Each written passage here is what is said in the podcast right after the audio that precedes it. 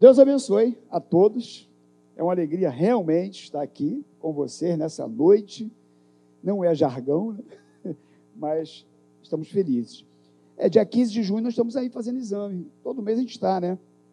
Todo mês a gente marca aí, bota uma faixinha lá na frente, lá. É porque muitas vezes nós somos da igreja e aí entramos sempre, e aí o cenário é o mesmo, e muitas vezes a gente não percebe né, que está acontecendo algum evento, o exame, mas está lá, a faixa está lá, com a data, às 13 horas está marcado, se você precisa, vem estar conosco. Fazer seu óculos aí com um desconto bacana.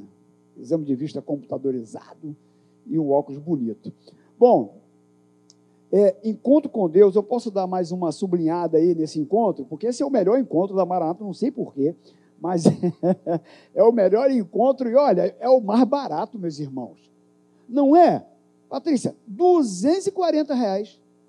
Não é? Baratinho. E você pode pagar, nós, vai ser em julho. 21, 22, 23 de julho. Nós estamos em maio, então você tem maio, junho e julho para pagar. Até o a segunda, segundo domingo, né? Até dia 10, se eu não me engano, de julho, é a data estabelecida para você terminar de pagar. Mas você tem aí aproximadamente três meses para pagar, divide aí 240, dá 3 de 80. Ah, não pode dar 3 de 80, dá uma de 50, depois dá 90, depois dá, dá mais 20, depois dá mais 100. Não sei, então procura ela aí que ela vai ajudar você aí. E se você não tiver dinheiro nenhum para ir, procure o pastor Davi Pereira que ele paga para você. Ou então o, o Vinícius, lá atrás, que o Vinícius tem grana, é, tem dinheiro, menino bom. Oi, Rutinha, bom te ver. Muito bom ver vocês dois. Coisa boa, meus irmãos, estar aqui nessa noite. Vamos lá compartilhar um texto da palavra de Deus com vocês. É, já está aí, né? Filipenses, capítulo 3. Filipenses, capítulo 3. Abra sua Bíblia a partir do versículo de número 13. É um texto, na verdade, 12. 12. É um texto muito conhecido. E Filipenses é, é, uma, é uma das cartas assim lindas, né? maravilhosa, que o apóstolo Paulo escreveu. Ele escreveu essa carta na prisão, uma das quatro cartas que ele escreveu na prisão 60, 62 anos depois de Cristo, e é aquela carta em que é conhecida como a carta da alegria, e é impressionante como que o apóstolo Paulo escreve uma carta como essa e transmite tanta alegria como a carta aos filipenses. E a gente pode perceber, lendo essa carta, ele falando, principalmente aqui no capítulo 3, né, ele, ele falando da, da, da soberana vocação, é, de como, sabe, que é, é alegre o coração daquele que é capaz de abrir mão de tudo por causa de Jesus.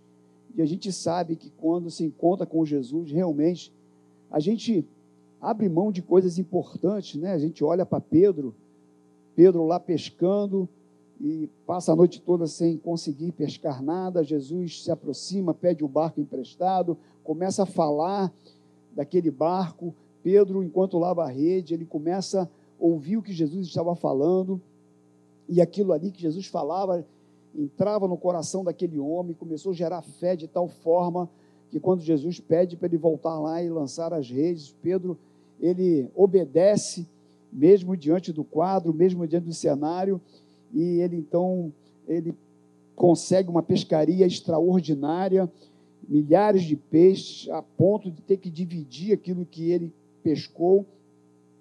E chega um momento em que, quando ele volta da sua pescaria milagrosa, ele se aproxima de Jesus e fala, se ajoelha, se lança aos pés e fala: Olha, eu não sou digno de estar é, diante de ti, eu sou pecador. E ele percebe que ele estava de, diante de, de Deus, estava diante é, do Senhor, e ele então reconhece a sua pequenez, e ele então, agora ele abre mão de tudo, porque Jesus disse para ele, a partir de hoje, Pedro, tu serás pescador de homens. E ele então a partir daquele momento, daquela experiência, os peixes já não eram mais importantes para Pedro. O milagre em si já não era mais tão importante para ele. O Senhor do milagre, sim, a partir daquele momento, fazia toda a diferença para a vida daquele homem. E ele foi capaz de abrir mão de tudo. Então, Paulo também é um desses homens que, por conta da experiência que ele teve com Cristo, ele abre mão de tudo e ele começa a seguir Jesus. E nessa carta é, aos Filipenses, especificamente nesse texto que nós vamos ler agora, você abriu aí, capítulo 3, Filipenses? Olha o que diz a partir do versículo 12 até o 16. Não que eu tenha já recebido ou tenha já obtido a perfeição, mas prossigo para conquistar aquilo para o que também fui conquistado por Cristo Jesus. Irmãos, quanto a mim, não julgo havê-lo alcançado, mas uma coisa fácil, esquecendo-me das coisas que para trás fico e avançando para as que diante de mim estão, prossigo para o alvo, para o prêmio da soberana vocação de Deus em Cristo Jesus. Todos, pois, que somos perfeitos, tenhamos este sentimento. E se porventura pensais de outro modo, também isto Deus vos esclarecerá. Todavia, andemos de acordo com o que já alcançamos. Senhor, muito obrigado por essa reunião, por esses louvores que abençoaram tanto o nosso coração e nesse momento compartilhar a tua palavra, que o teu Espírito Santo possa ministrar de acordo com a necessidade de cada um de nós. Tu nos conheces, sabe das nossas carências e limitações e necessidades. Ser conosco para a glória do seu nome. Amém. Então, meus irmãos, é, Paulo, aqui a partir do versículo 12, ele começa dizendo que ele foi conquistado por Jesus Cristo mas que ele não alcançou a perfeição, mas prossegue para conquistar aquilo para o que também foi conquistado por Cristo Jesus. Que interessante, né? Porque ele diz, ele diz, prossigo para conquistar aquilo para o que também foi conquistado por Cristo Jesus. Então ele reconhece que ele foi conquistado por Cristo mas que ele está em busca de conquistar aquilo que Jesus já o entregou, já o abençoou.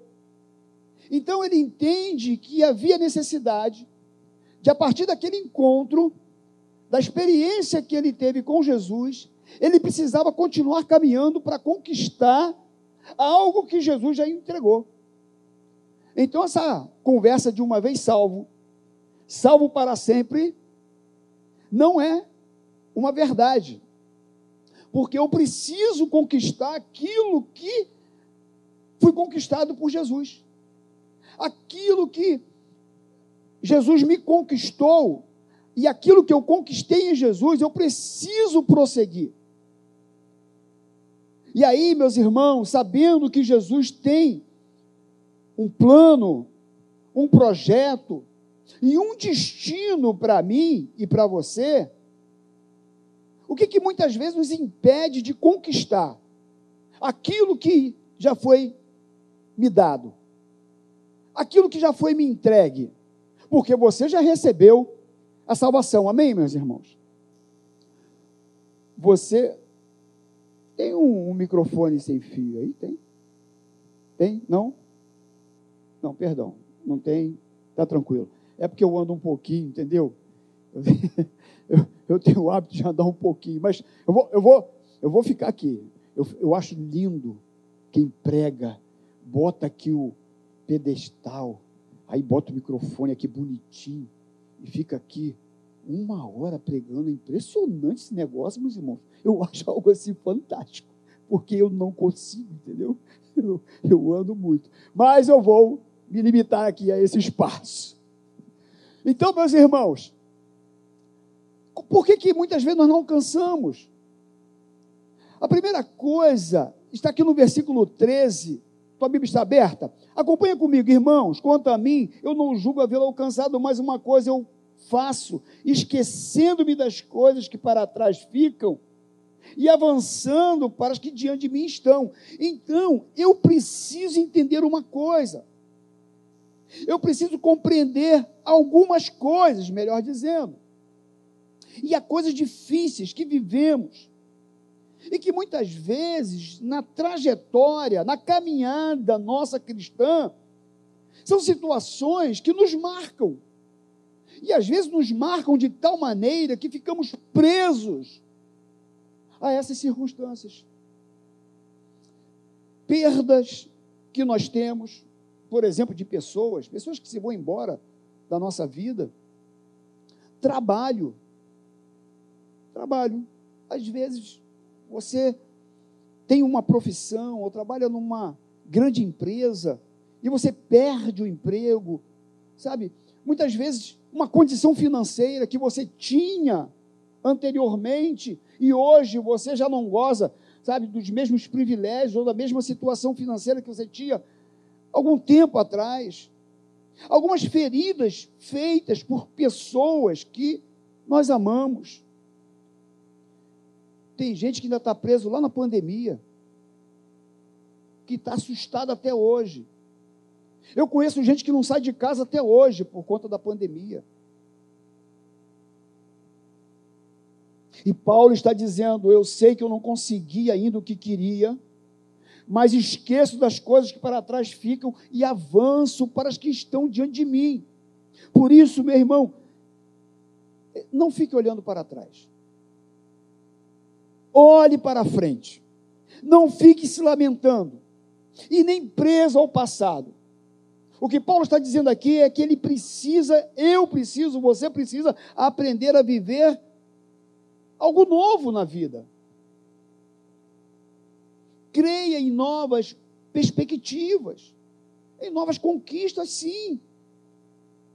A Bíblia diz que quem coloca a mão no arado e olha para trás não é apto para o reino de Deus.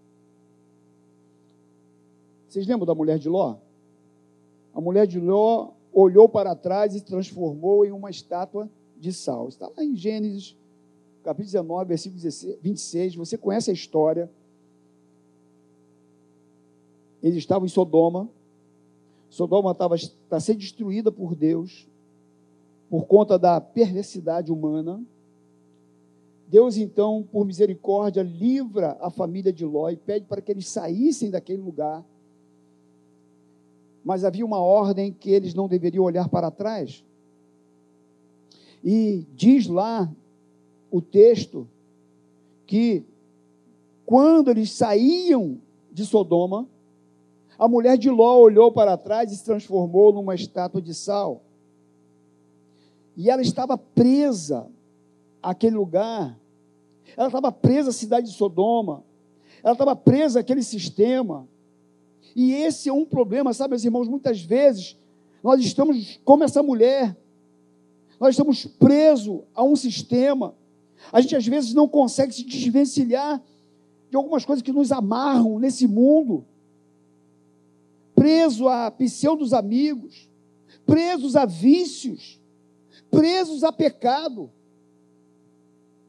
Quantas pessoas que estão agarrados em algumas circunstâncias, situações, que elas não conseguem avançar na vida, que elas não conseguem sair do lugar. Por isso, meus irmãos, nós temos que deixar algumas coisas para trás. Muitas vezes você está carregando uma mochila com um peso que não é teu. Deus não mandou você carregar esse peso todo e você está cheio de pedra dentro da tua mochila, carregando e se arrastando. E Deus está pedindo para você abrir mão de algumas coisas, tirar algumas coisas que está, sabe, te pressionando. Está te oprimindo. E por conta dessa questão de estar preso no passado, as pessoas estão deprimidas mesmo. Paulo, por exemplo, esse que escreveu aqui a carta aos Filipenses, ele poderia ficar, porque estava preso, lamentando: como que pode? Fui chamado por Deus, sou um homem obediente, faço a obra de Deus, me dedico, e agora Deus permite que eu estou preso. Poderia ficar olhando para suas dores, para seus sofrimentos, ficar se lamentando porque sofreu 39 açoites. porque foi apedrejado, porque foi arrastado para fora de uma cidade, porque sofreu um naufrágio. Ele poderia estar se lamentando por tudo isso. Ou talvez até se lembrando dos tempos bons, como por exemplo, quando ele viu Jesus no caminho de Damasco e ficar pensando: ah, nunca mais vou viver tempos bons assim. Nem as experiências que eu tive com Jesus, onde eu fui ao terceiro céu, que coisa linda. E agora estou eu aqui nesse sanhaço aqui, dentro de uma prisão fria, sofrendo. E meus irmãos, nem uma coisa nem outra. Eu nem posso ficar agarrado a circunstâncias ruins que eu vivi ou que eu, sabe, passou pela minha vida, e nem as boas. Porque muitas vezes a gente fica lá, né? Ah, aquela empresa multinacional que eu trabalhei, ai, coisa linda. Ah, é, aquelas experiências que eu tive com Deus no passado. Ah, aquela, aqueles amigos que eu tinha no passado. Ah, aquele momento, que momento financeiro que foi tão maravilhoso e hoje eu já não tenho mais. Então você não pode ficar preso nem a coisas boas, nem as ruins. Porque essas coisas às vezes nos amarram. Porque muitas vezes as circunstâncias, sabe, nos faz, como Elias, ir para dentro de uma caverna. Elias para dentro de uma caverna, você conhece a história. O homem orou, parou de chover. Orou de novo, voltou a chover. Derrotou os profetas de Baal e de Azera. Desceu fogo no céu.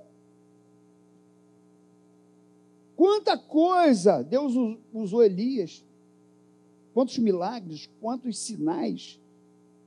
Quando ele recebe uma notícia ruim, ele se deprime e ele se lança dentro de uma caverna e está lá preso dentro de uma caverna, sabe?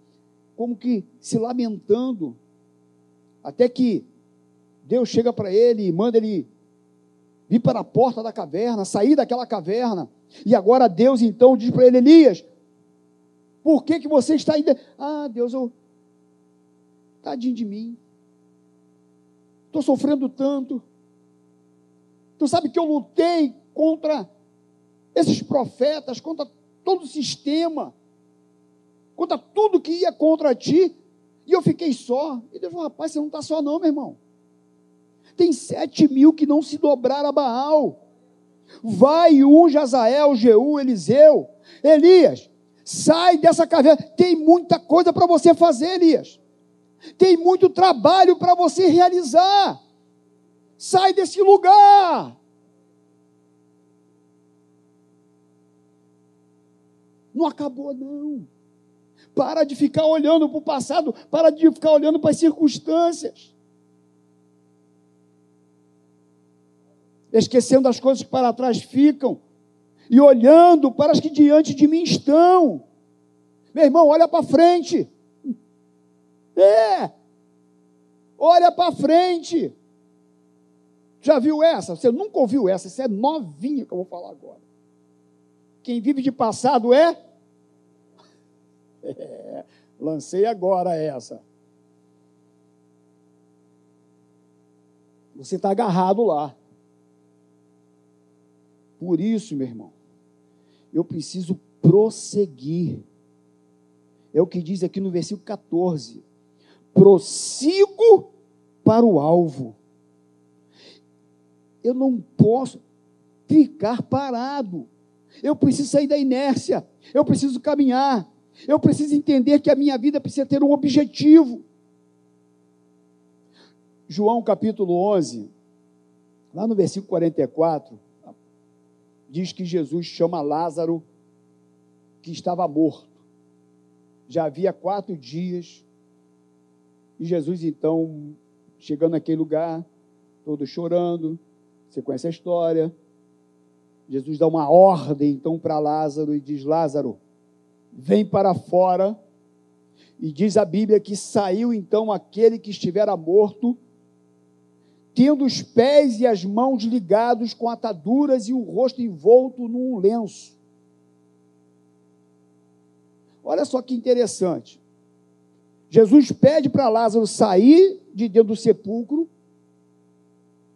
Diz que Lázaro saiu, ele ressuscitou, mas quando ele saiu, mesmo depois de ressuscitado, ele tinha os pés e as mãos amarradas. Não é isso que está dizendo o texto? Não é isso que diz o texto? Sabe, meus irmãos, é justamente assim com alguns cristãos, com alguns de nós. Porque você já ressuscitou, você já ganhou de Jesus o prêmio, e você ainda está com a mão e os pés amarrados. E o que Jesus disse? Olha, desatai-o. Ele já ressuscitou. Tira esse lenço da mão e do pé dele. E, ó, ó, Lázaro, agora prossegue, meu irmão. Vamos andar. Eu não posso deixar que as circunstâncias adversas me façam parar. Eu estava lendo uma história outro dia e eu coloquei aqui para contar para vocês.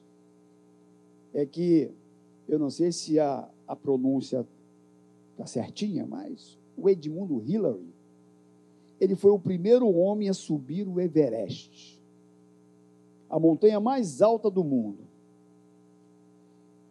E ele e o guia Sherpa Tenzing atingiram os 8.850 metros do cume em 29 de maio de 1953.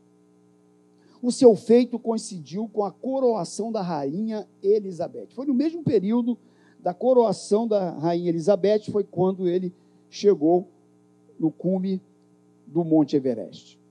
Então esse feito foi fantástico. Ele recebeu o título de Sir. E um ano, agora, um ano antes, esse sujeito, um ano antes, o Hillary, ele já havia tentado a escalada só que ele fracassou. E ele fracassou por completo. Mas mesmo ele fracassando, os ingleses reconheceram seu esforço e o convidaram a falar para uma numerosa plateia. Então ele começou a descrever as dificuldades para escalar o Monte Everest. Mas mesmo ele não alcançando, quando ele contava as dificuldades, quando ele terminou, a plateia aplaudiu muito a Hillary. Mas por que, que aplaudiram? Porque reconheceram o seu esforço. Só que ele, em dado momento, ele largou o microfone e tinha uma figura do Monte Everest na parede. E ele então se aproximou daquele monte e ele disse o seguinte: Você me venceu esta primeira vez, mas eu irei vencê-lo no próximo ano, por uma razão muito simples. Porque você, Monte Everest, você chegou na sua altura máxima, enquanto eu ainda estou crescendo. Isso foi fato. E no outro ano, ele conseguiu alcançar o cume do Monte Everest, o primeiro homem a fazer esse feito. E aí coincidiu com a coroação da rainha e a coisa foi muito mais bonita. E ele foi reconhecido por toda a Inglaterra e hoje por todo o mundo por ter sido o primeiro homem. E é isso. Está difícil? Você não conseguiu? Você está crescendo ainda. Não acabou, não. Você falhou. Você teve uma experiência ruim.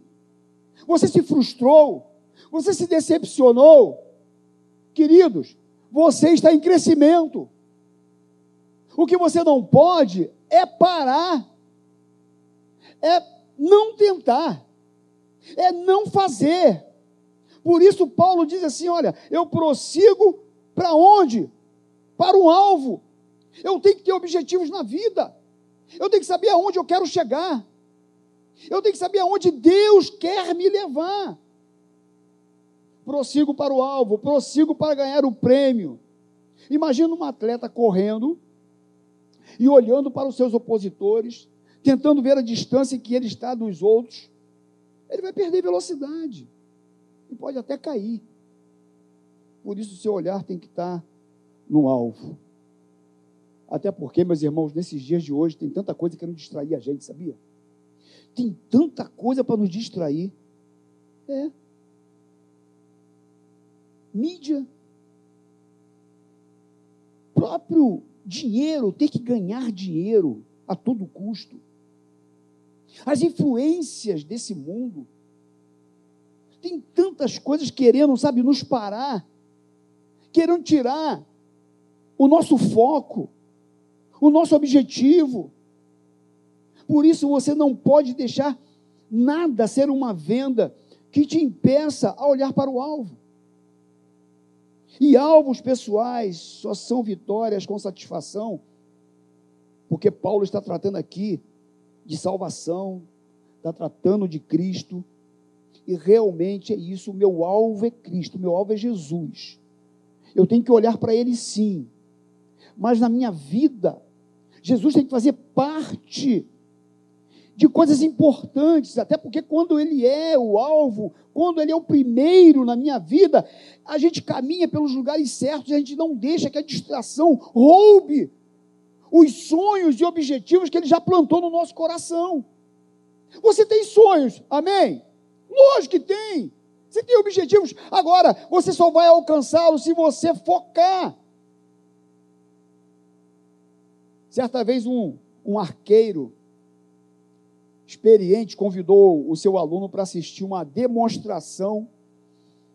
E aí, então, ao chegar diante de uma árvore, o, ar, o arqueiro pegou uma flor e a colocou em um dos galhos da árvore. Em seguida, ele pegou o arco e a flecha, posicionou-se a uma distância de 100 passos da árvore, amarrou uma venda nos olhos e perguntou ao aluno: Quantas vezes você já me viu praticar esse esporte? E o aluno dele respondeu: Todos os dias. E sempre o vi acertar na rosa a uma distância de 300 passos, mas nunca vendado. E de olhos vendados, então, o arqueiro esticou o arco e disparou. E aí a flecha nem sequer atingiu a árvore. Além de não atingir o alvo, não atingiu nem a árvore. E aí então o discípulo espantado gritou: O senhor errou! Errou! errou. O senhor errou! errou! Então, o senhor errou! Achei que queria me mostrar o poder da sua experiência. E aí o arqueiro respondeu: Eu lhe dei aqui a lição mais importante quando desejar uma coisa, concentre-se nela. Ninguém jamais será capaz de atingir um alvo que não consegue ver. Então não adianta você ter um objetivo e você estar tá distraído com um monte de coisa. Você lembra de Neemias construindo a muralha? E quando vier, vieram os pseudos amigos, Sambate, Sambalate e Tobias, e chamaram para se encontrar em determinado lugar, o que que Neemias respondeu para eles? Ops, não vem me distrair, não. Eu estou ocupado. Eu estou realizando uma grande obra. Eu tenho um alvo, eu tenho um objetivo, e o meu alvo é construir essa muralha. Nada vai me tirar do meu objetivo, daquilo que Deus me chamou para fazer. Então, saiba de uma coisa: o diabo, o sistema, o mundo, ele oferece tanta coisa para nos tirar do nosso caminho, dos nossos sonhos, dos nossos objetivos. E muitas vezes nós ficamos distraídos. Ficamos agarrados em coisas que não é para ficar. Paramos de fazer o que estamos fazendo, que é sério, para fazer coisas que não é para fazer. Ninguém consegue nada na vida sem um objetivo, sem alvo. Ah, pastor, mas eu tentei. Ah, você não sabe quantas vezes. Eu tentei e não consegui. Meu irmão, tenta de novo. Ah, tentei não consegui. Tenta de novo. tenta de novo. O pastor George, vocês conhecem o pastor George? Acho que já foi pastor aqui, não foi, pastor George? No Meia? Eu acho que um tempo atrás ele foi pastor aqui. Eu não estou lembrado, mas veio ele e Claudemir um, um, um, tempo atrás. Foi sim. Alguém lembra aí? Pastor George foi pastor? Não, nunca foi, não? Não, então estou enganado. Então foi, ah, acho que foi Irajá que eles foram. Perdão. Mas, enfim, pastor George. Pastor George, vou fazer a prova para ser juiz. Ele era advogado, e ele então colocou no coração, Deus colocou no coração dele e fazia a prova para juiz. E aí o que aconteceu? Ficou reprovado. Aí ele falou assim: Eu vou fazer de novo. Ficou reprovado. Eu vou fazer de novo. Ficou reprovado. Eu vou fazer de novo. Ficou reprovado. Meu irmão, olha, eu não, eu acho que vou falar menos, tá? Às vezes. Eu acho que foi seis vezes aproximadamente.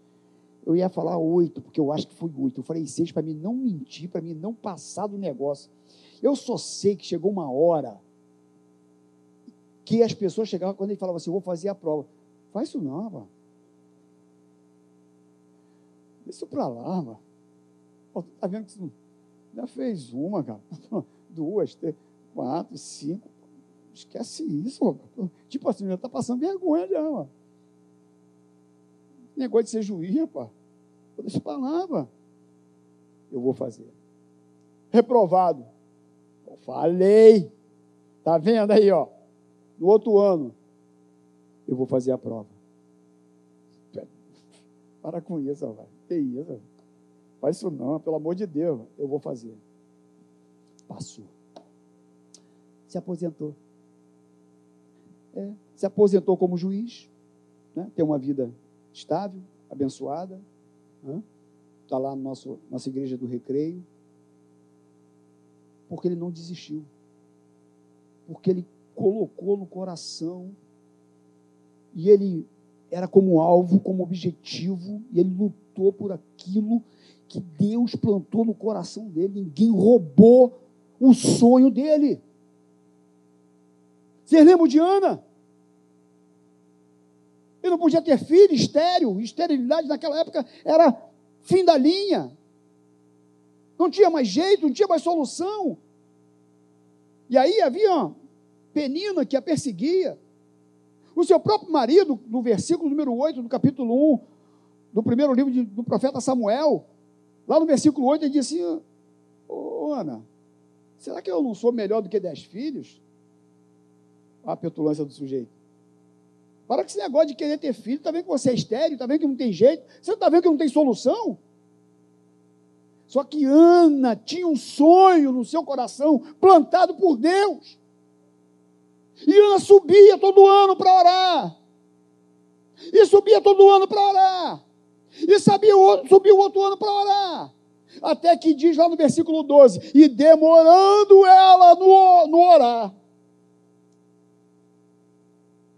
O sacerdote Eli se aproxima dela. Fala, minha filha, o que está acontecendo? Está balbuciando aí. Porque a oração dela já não era nem mais uma oração com palavras, já era um balbuciar. Tem hora que está assim, né, meus irmãos? Pode estar assim. Tua oração pode já estar até meio que indefinida, mas eu creio que Deus está ouvindo e Deus sabe. O que você não pode é parar, o que você não pode é desistir. E aí chega um momento que Deus revela para o profeta, para o sacerdote, e o sacerdote diz para ela: Vai-te em paz, porque a petição que tu fizeste, o Senhor já lhe concedeu. Ah, que palavra poderosa. Diz que ela se levantou daquele lugar, sem ver o milagre, sem ver ainda, sem estar grávida, ela já sorri, voltou a comer. Chegou em casa, coabitou com Eucana e nasceu somente Samuel, sacerdote, profeta e juiz. E ela pegou aquilo que ela mais sonhava e ela foi e devolveu para o Senhor. É assim. Nossas bênçãos realmente ela só tem valor real quando a gente entrega para aquele que sabe administrar melhor do que a gente. Mas fato é, meus irmãos, que a Ana não desistiu. Ela continuou crendo, confiando.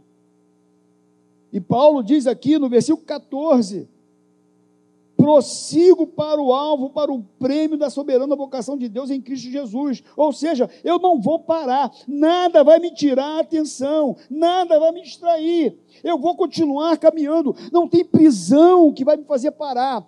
Não vai ter perseguição que vai me fazer parar. Não vai ter chicoteada que vai me fazer parar. Não vai ter é, é, é, é perseguição humana que vai me impedir de continuar buscando aquilo que Deus falou que vai me dar, ou pelo menos que já falou que me entregou. Por isso, nessa noite, não permita que nada lhe tire do alvo.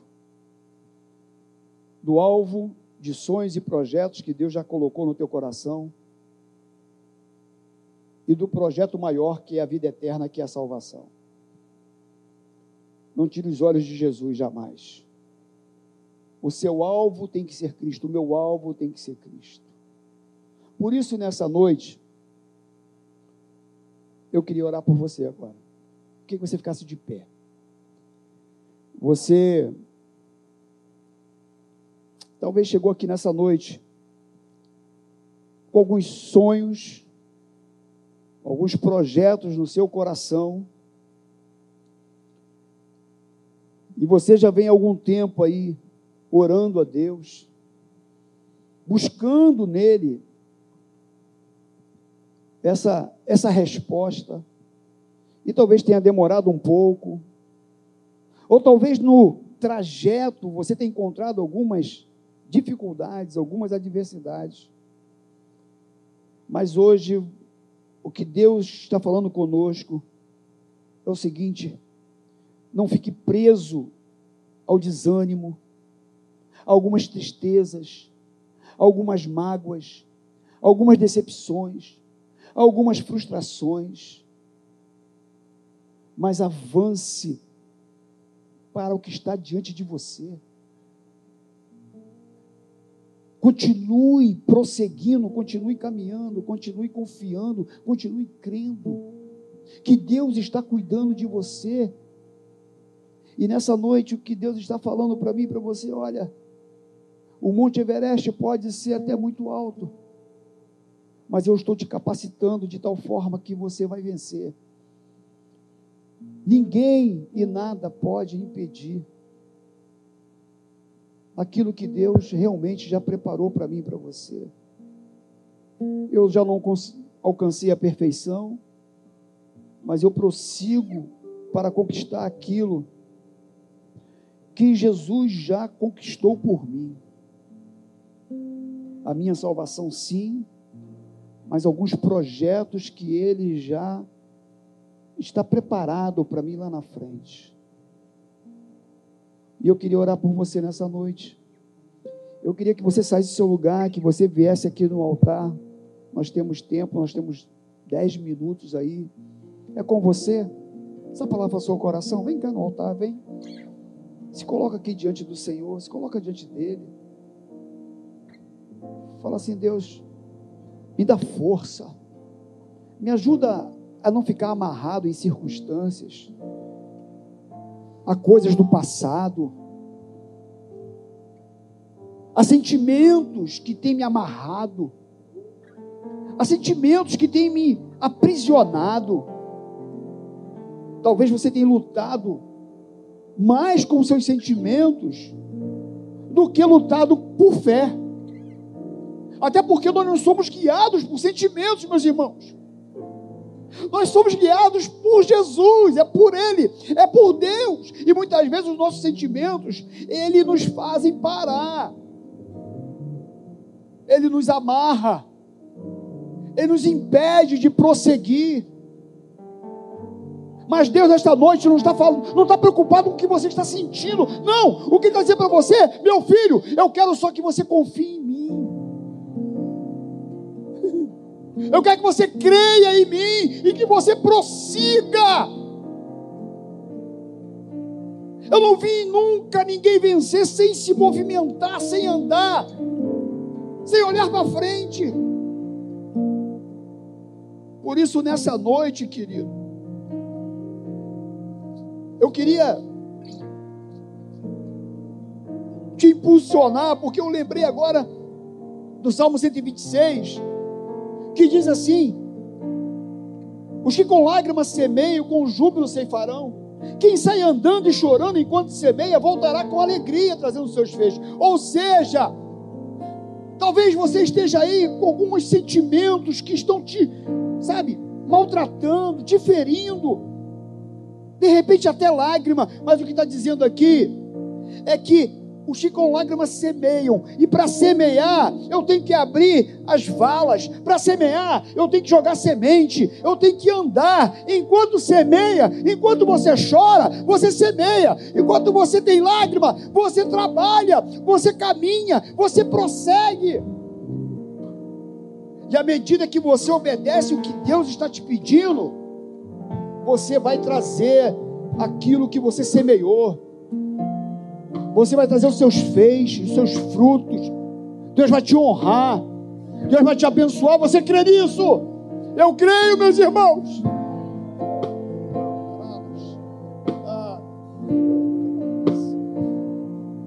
Bendito é o teu nome, Jesus. Cá, pastor, vamos orar juntos aqui. Bendito é o teu nome, Jesus. Posso fazer essa oração aqui, meu amigo? Posso? Vamos orar tiver diácono, impor as mãos aqui, levantar as mãos. Senhor Deus, nós estamos aqui nessa noite.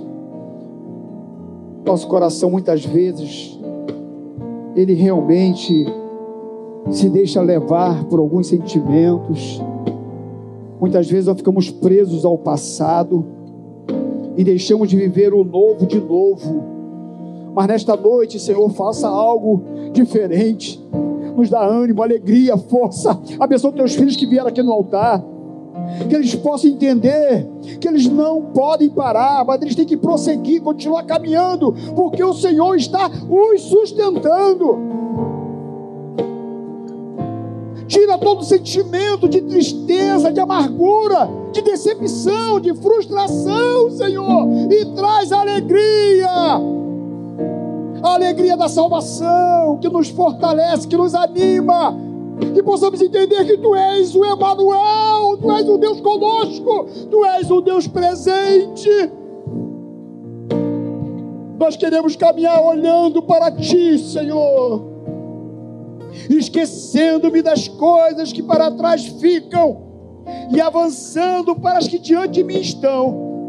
Eu prossigo para o alvo eu prossigo para o alvo. Por isso, meus irmãos, nesta noite, continue caminhando, continue olhando para frente, para os seus objetivos.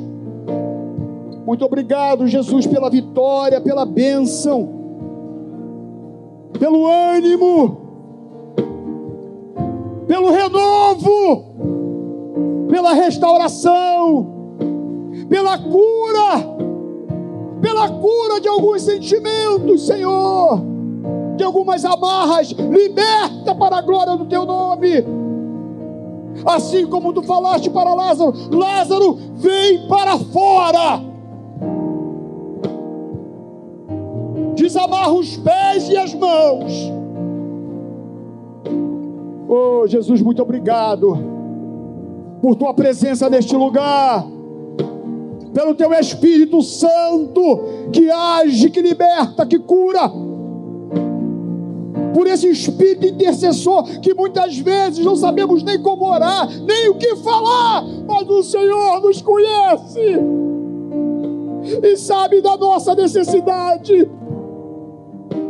Tu és o Deus provedor, galardoador, abençoador Tu és o Deus fiel. A nossa vida é sua, somente sua. Aleluia. Aleluia.